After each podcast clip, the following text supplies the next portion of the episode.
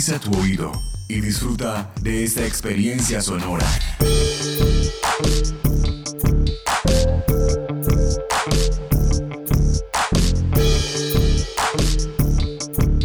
Este es un podcast UN Radio.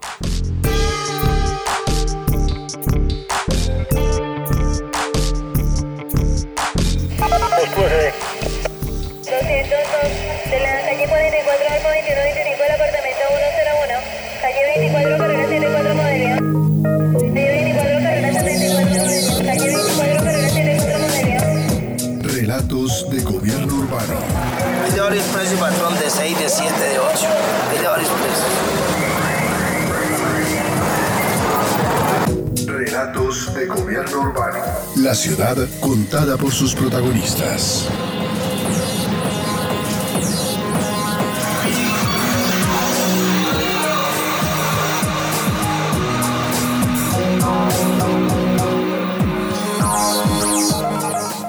¿Qué subterráneo, qué elevado, qué transmilenio, qué buses, qué metrocable?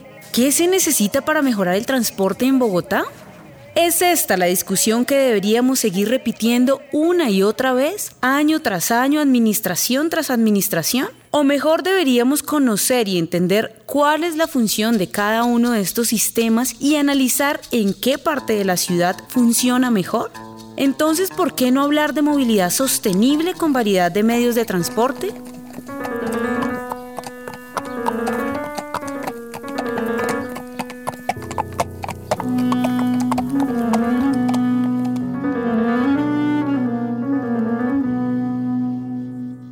Comencemos por recordar nuestra historia. Hablemos del tranvía de Bogotá, que se inauguró el 24 de diciembre de 1824. En ese momento era de tracción de mulas. Ocho años después se instalaron rieles de acero importados de Inglaterra. Este sistema comenzó siendo administrado por la empresa privada y luego fue pública. Así lo recuerda el profesor Fabio Zambrano, coordinador de la maestría en gobierno urbano del Instituto de Estudios Urbanos de la Universidad Nacional de Colombia. El tranvía de Bogotá tiene dos momentos en su historia. El primero de ellos cuando es una empresa norteamericana fundada en 1888 que llega como empresa privada hasta 1910. En 1910 el tranvía se municipaliza y va a durar hasta 1951 y se convirtió en un elemento fundamental de las políticas públicas en Bogotá. Por una parte porque le permitía al municipio controlar, manejar y diseñar el tema de la movilidad urbana y en segundo lugar, y esto es lo más importante, porque las rentas del tranvía permitieron que el municipio comenzara a expandir empresas públicas de servicios como electricidad, acueducto, alcantarillado. Fue la gallina de los huevos de oro del el gobierno local de la ciudad.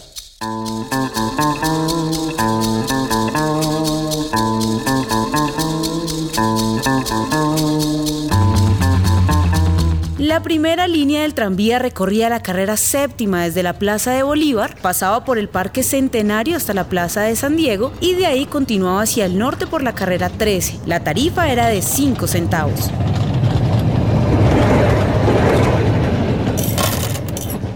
La desaparición del tranvía significó la desaparición de la posibilidad que tenía la ciudad de controlar el transporte público y de tener un instrumento de movilidad urbana fundamental. La historia del tranvía es fundamental para entender la historia de Bogotá.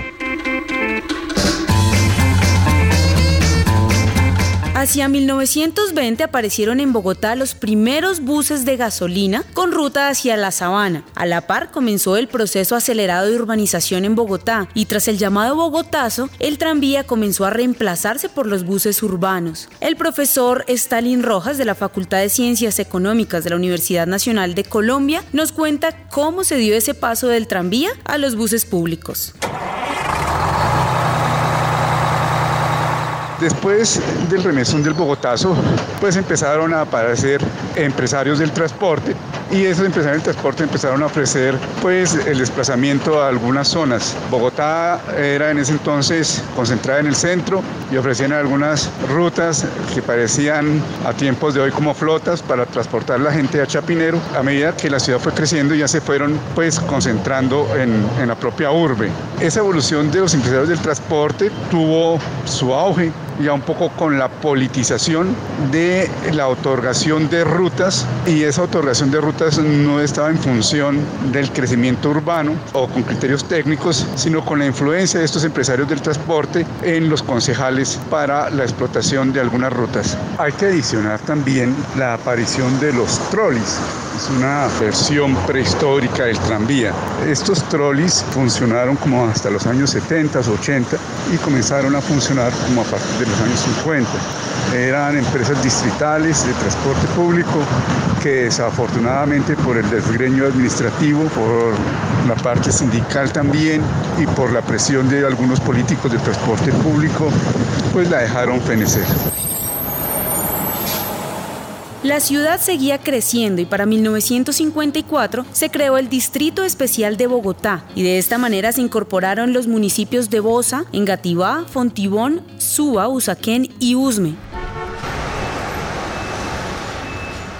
Así fue como se reorganizó también el servicio de transporte público y masivo, hasta que en 1951 desaparece el tranvía y los buses quedan como la única opción.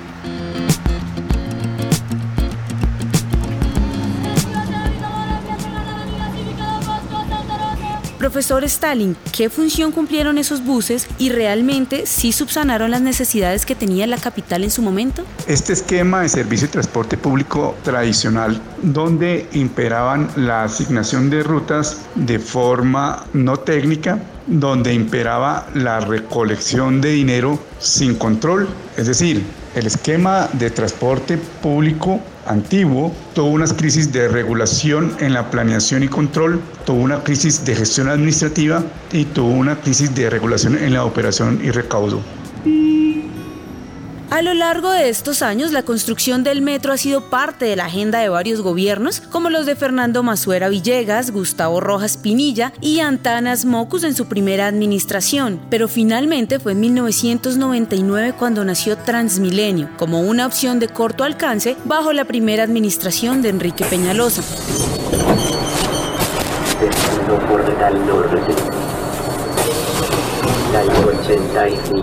Para entender este cambio consultamos a Darío Hidalgo, director de la Fundación de Espacio, quien explica qué tan importante fue la construcción de Transmilenio para Bogotá. Transmilenio puesto en marcha en el año 2000 fue eh, realmente una gran transformación para la movilidad en Bogotá. Fue el primer paso para eliminar la guerra del centavo, la, circulación de buses eh, afiliados a empresas que competían todos por los pasajeros en la vía, por un sistema organizado basado en troncales, con buses alimentadores, estaciones, con nuevas empresas que podían gestionar esta flota de su propiedad. Eh, la mejora más importante fue en, en la parte laboral para eh, los conductores, operadores de los buses del sistema, que ahora eh, se vinculaban de manera formal y, no estaban sujetos a las largas jornadas y las condiciones muy, muy precarias que tenía el transporte público colectivo tradicional.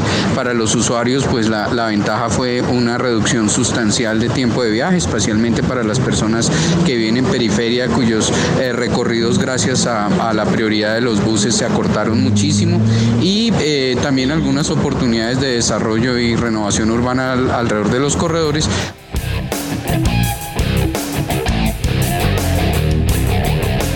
Actualmente el sistema cuenta con más de 112.9 kilómetros de vía en operación, 11 troncales en operación, 134 estaciones, 9 portales y 9 patiogarajes. Adicional a esto cuenta con 16 cicloparqueaderos con 3.578 puestos en total.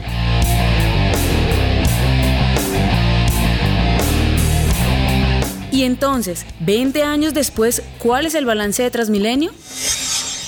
El plan pues de Transmilenio de 388 kilómetros entre el 2000 y el 2016 no fue cumplido, solo se construyeron 114 de la totalidad de los kilómetros planeados y entonces en vez de mover eh, más de 5 millones de pasajeros al día, Transmilenio solo llegó a 2.4 millones de pasajeros y la falta de expansión generó problemas en la calidad del servicio. Otros problemas que sufre Transmilenio están relacionados con eh, la evasión de la tarifa, no solo hay el hacinamiento en periodos pico y en, tramos específicos, eh, sino esa evasión de tarifa que corresponde al 15% del total.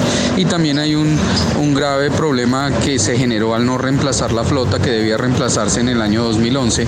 La flota eh, que sigue circulando es una flota muy vieja, solo se está reemplazando en este año 2019 y esto pues genera contaminación, especialmente alta exposición de material particulado a los eh, usuarios y trabajadores del sistema.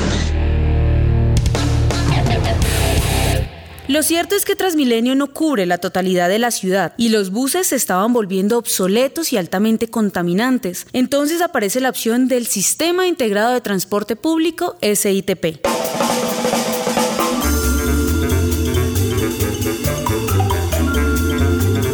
A diferencia de los buses tradicionales, los llamados buses azules tienen paradas específicas y se pagan mediante tarjeta y no en efectivo. Justamente el especialista en movilidad Fernando Rojas habla de la pertinencia y sostenibilidad de este sistema. Mire, desafortunadamente el sistema estuvo mal planeado, mal adjudicado y ha estado mal gestionado. Desafortunadamente eh, para Bogotá se intentó arrancar de cero un proceso sin tener en cuenta una experiencia que era importante, ¿cierto? Con todos los efectos negativos que tuvo el colectivo, pero las empresas tenían un, saber hacer que era importante para la ciudad. Desafortunadamente no se planeó con el número de buses que se esperaba, con las rutas y las frecuencias que se necesitaba, con la calidad de los vehículos que se necesitaba, la tarifa y la demanda de usuarios no se logró articular. Hoy tenemos un hueco cercano a los 550 mil, 570 mil millones de pesos al año porque no se sube la gente que se necesita al sistema los operadores están en quiebra, hay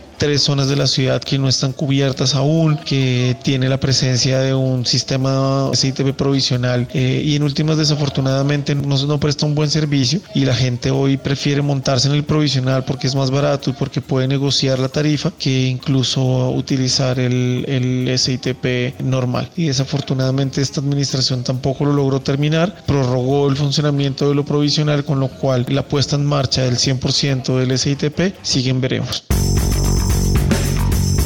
Sumado a todo esto se encuentra la diversa geografía de Bogotá. Hablamos de una ciudad de 20 localidades muy extensa, con partes planas y con zonas montañosas. Por ello se plantea la necesidad de pensar un transporte para descongestionar la movilidad en los cerros. Se plantea la construcción de cuatro transmicables, pero por ahora solo se ha logrado inaugurar la primera línea que va desde el Portal El Tunal hasta Mirador del Paraíso en Ciudad Bolívar. Carlos Moncada, profesor de la Facultad de Ingeniería de la Universidad Nacional de Colombia, sede Bogotá, se refiere a la importancia de este sistema, el cual disminuyó los tiempos de desplazamiento en 45 minutos. Básicamente los cables funcionan como unos esquemas de alimentación. Hemos visto el éxito de sistemas de cable como la línea K, la línea L, la línea de la Comuna Nororiental en Medellín, que han servido como esquemas de alimentación del sistema metro de Medellín y que permite que corredores de alta capacidad sean alimentados a través de estas góndolas que tienen una facilidad de acceso bastante importante, sobre todo para las partes altas. Como vemos el efecto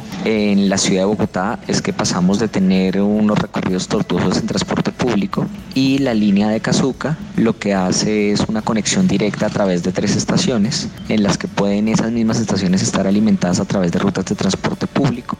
¿Y un transmicable es suficiente, profesor Moncada? Existen otros dos proyectos, está el cable de San Cristóbal y que podrían ser en cualquier momento también eh, construidos para poder alimentar el portal del 20 de julio y hacia el norte se ha considerado también la estructuración del cable hacia el cable del codito que pudiera empalmar en su caso con la autopista norte y también se ha planteado un cable que pudiera ser una conexión hacia el parque de San Rafael. Sin embargo, en este momento el cable San Rafael que está directamente ligado al parque de San Rafael, que está en la zona de la calera, que es una deuda que ha tenido históricamente Bogotá con la calera, pues se encuentra detenido, digamos, por este fallo judicial. Pues yo creería que es hacia adelante una de las alternativas que podríamos tener a esa vía tan congestionada que tenemos en el norte para poder llegar a la 85 con séptima. Tunal donde comenzó este sueño. Zona deportiva, muchos le ponen empeño. Escuelas interactivas, biblioteca y diversión. Lugar de integración, paz, familia y unión. Una mega estructura hecha pilón a pilón. Juan Pablo II, ejemplo de renovación. Era casi imposible transportarse al portal. Ahora jóvenes y ancianos se pueden movilizar. Llegando a Manitas, pueblo muy emprendedor. Es donde nace el agua, la que nos da la vida. Y a muchos problemas le buscamos la salida. Refugio para soñadores con grandes aspiraciones. Todos estamos llenos de grandes motivaciones. Paraíso mirador, lugar lleno de color. Es el punto más alto con una hermosa vista. Te invito a conocerla. También hay buen artista. La sonrisa de mi gente te recibe al llegar. Después de conocerlo, no te querrás machar. Somos ricos en sueños, abundamos en confianza, sin dejar a un lado la humildad que influencia este gran regalo a nuestra descendencia.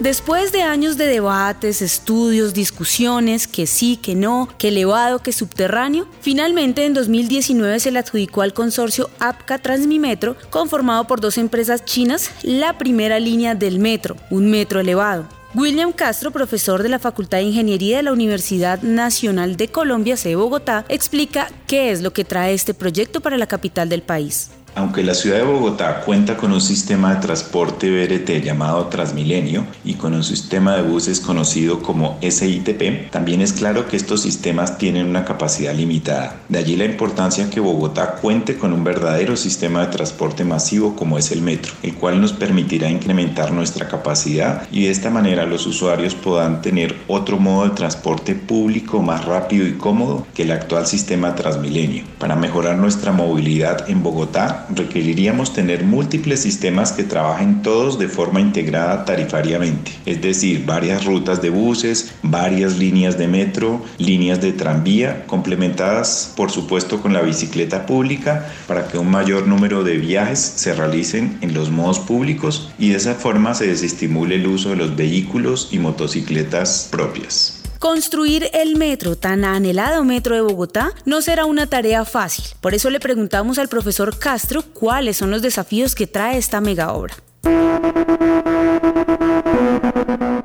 Decisión de construir la primera línea del metro ya es un avance. Para la nueva administración, el reto será poder cumplir los plazos, costos y realizar los diseños de detalle junto con la obra en el menor tiempo posible. Para los bogotanos, el reto es armarnos de paciencia, ya que su construcción tendrá inicialmente un impacto negativo, porque tendremos que desviar el tráfico de las vías que tendrán la línea del metro, como son la avenida Primero de Mayo, la calle Octava Sur, la calle Primera y la avenida Caracas desde el centro hasta la calle 78. Para ello se tendrán que utilizar las vías aledañas o paralelas. Entre más rápida sea la construcción por parte de la administración de ese sistema de transporte, menor será el impacto para la ciudadanía. El mismo es necesario para que Bogotá deje de ser una de las ciudades con más habitantes del mundo, que aún no cuenta con un sistema de transporte tipo metro.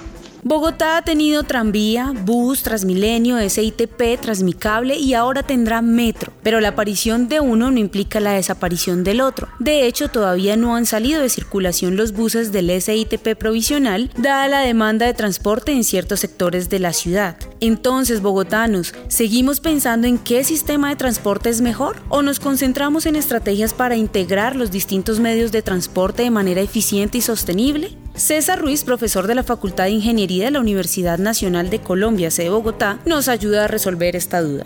Podemos decir tres cosas. Uno, una ciudad requiere multimodalidad y requiere variedad de sistemas de transporte, porque la ciudad, haciendo un paralelo con el cuerpo humano, requiere distintas prendas de vestir y no solo una. También es cierto, y por otro lado, que lo que nos ha mostrado los sistemas BRT como Transmilenio es que la durabilidad y la pertinencia de su alcance en términos de horizonte de proyecto es más corto que lo que han mostrado la pertinencia y la vigencia de otros proyectos como metros que llevan más de 100 años en varias ciudades del mundo. Lo que uno podría pensar es que un proyecto metro puede ser una parte, en algunos casos, una segunda fase de un desarrollo preliminar de un BRT que claramente tiene menor capacidad y menor vigencia en términos de proyecto urbano, pero por el otro también puede darse la pregunta de si la ciudad debería invertir de una vez en grandes sistemas de transporte. Por supuesto que las finanzas atraviesan un lugar importante en esta pregunta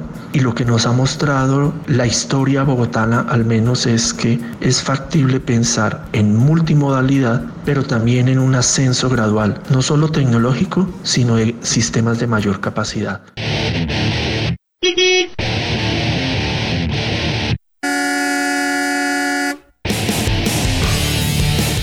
La movilidad urbana sostenible es clave para conseguir los objetivos de desarrollo sostenible, pero no solo depende de la gestión del alcalde o la secretaría encargada, ni tampoco del medio de transporte o sistema de medios que exista en cada ciudad.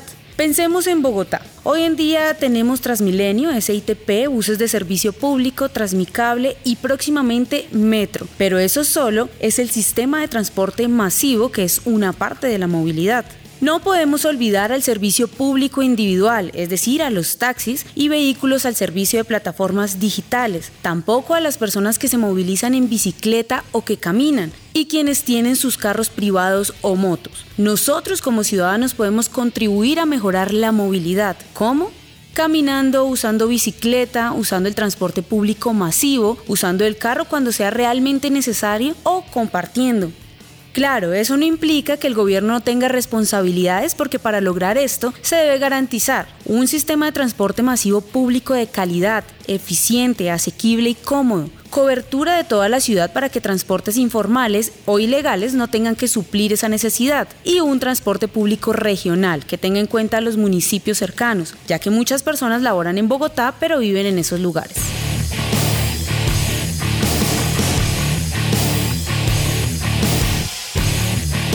Este podcast contó con la dirección de Miguel Silva Moyano, profesor de la Universidad Nacional de Colombia, la producción periodística de Claudia Sánchez y Milton Medina, la locución de Paola Medellín y la producción sonora de Edgar Huasca.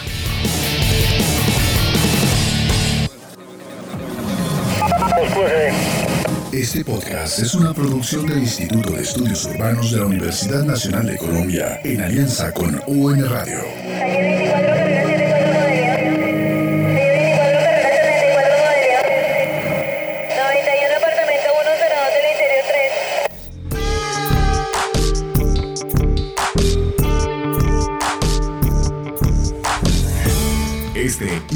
Podcasts en nuestro sitio web unradio.unal.edu.co.